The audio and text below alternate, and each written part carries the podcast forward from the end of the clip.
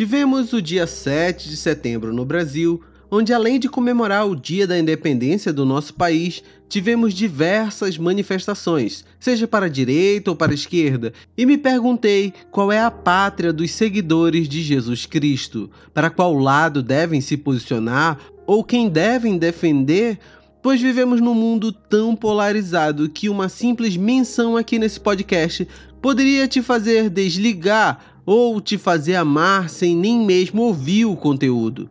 Então, não irei citar nomes políticos, nem deixar minha posição clara no começo, mas com certeza você no decorrer do podcast vai entender qual lado eu defendo. Eu me chamo Gedrian e vamos ter esse bate-papo aqui no Espiritualidade Artesanal. Para sermos bons seguidores de Jesus, precisamos voltar no tempo e ver como Jesus se comportava em situações similares, para podermos copiar o seu modo de agir, ser e pensar, para fazermos iguais. Então, numa situação descrita no Evangelho de Mateus, diz assim: Mateus 22, versículos do 15 ao 21 dizem: Então, os fariseus se reuniram para tramar um modo de levar Jesus a dizer algo que desse motivo para o prenderem.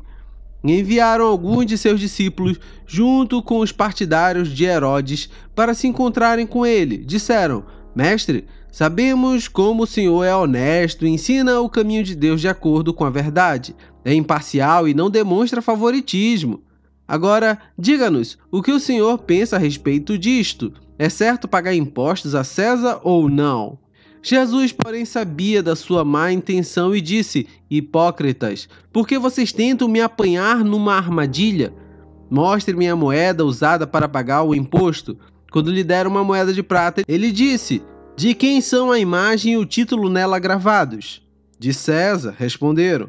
Então, deem a César o que pertence a César e deem a Deus o que pertence a Deus, disse ele. Você consegue notar que tentaram envolver Jesus numa discussão política, onde, mais do que um salvador dos seus pecados, os judeus buscavam um salvador social, político e até mesmo militar, para livrá-los das mãos dos romanos, que dominavam o mundo civilizado conhecido na história.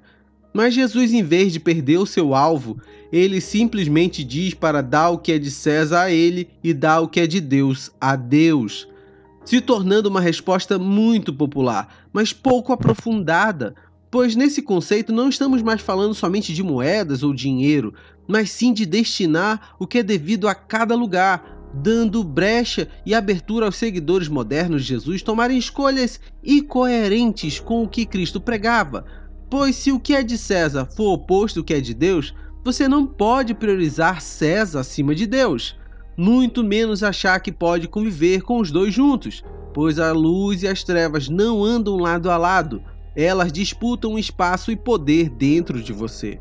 Mais à frente, o apóstolo Paulo dá diversas advertências à igreja de Coríntios e usa a frase: Vocês teriam que sair deste mundo para evitar pessoas desse tipo no final do versículo de 1 Coríntios 5, versículo 10, mostrando que teríamos que conviver com pessoas descrentes que fazem o que suas vontades impulsionam, onde estaremos constantemente sendo assediados pela vontade de fazer o que todos fazem, fazer o que é certo aos olhos de todos, fazer o que todos dizem que é certo, até mesmo quando se trata de orientação política, pois o apóstolo Pedro usa uma frase que virou até mesmo um jargão que diz: Atos 5, 29.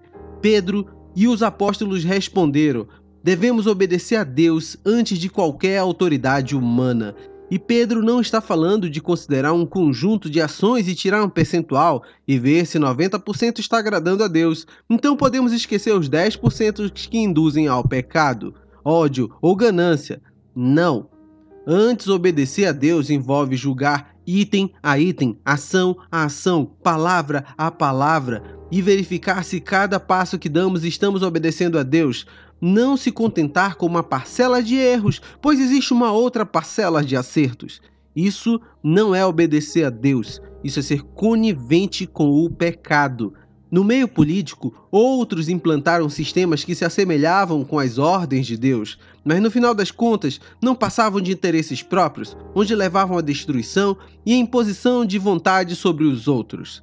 Eu mencionei as cruzadas, mas você deve ter lembrado de algum outro governo. Vivemos nesse mundo, mas não somos daqui. Precisamos trabalhar, viver e amar todos que Deus nos permitir nesse mundão criado pelo Pai. Mas não somos dessa pátria, seja ela o país que for. Somos de um reino eterno que, quando estivermos lá, iremos ver o quanto nosso tempo aqui foi ínfimo, pois o que é cem anos diante da eternidade. Jesus Cristo ressuscitou e disse que iria providenciar morada para nós com o Pai. Eu não troco a eternidade pelo passageiro e desejo o mesmo para você. Muito obrigado pelo tempo que passamos juntos. Deus te abençoe e até mais.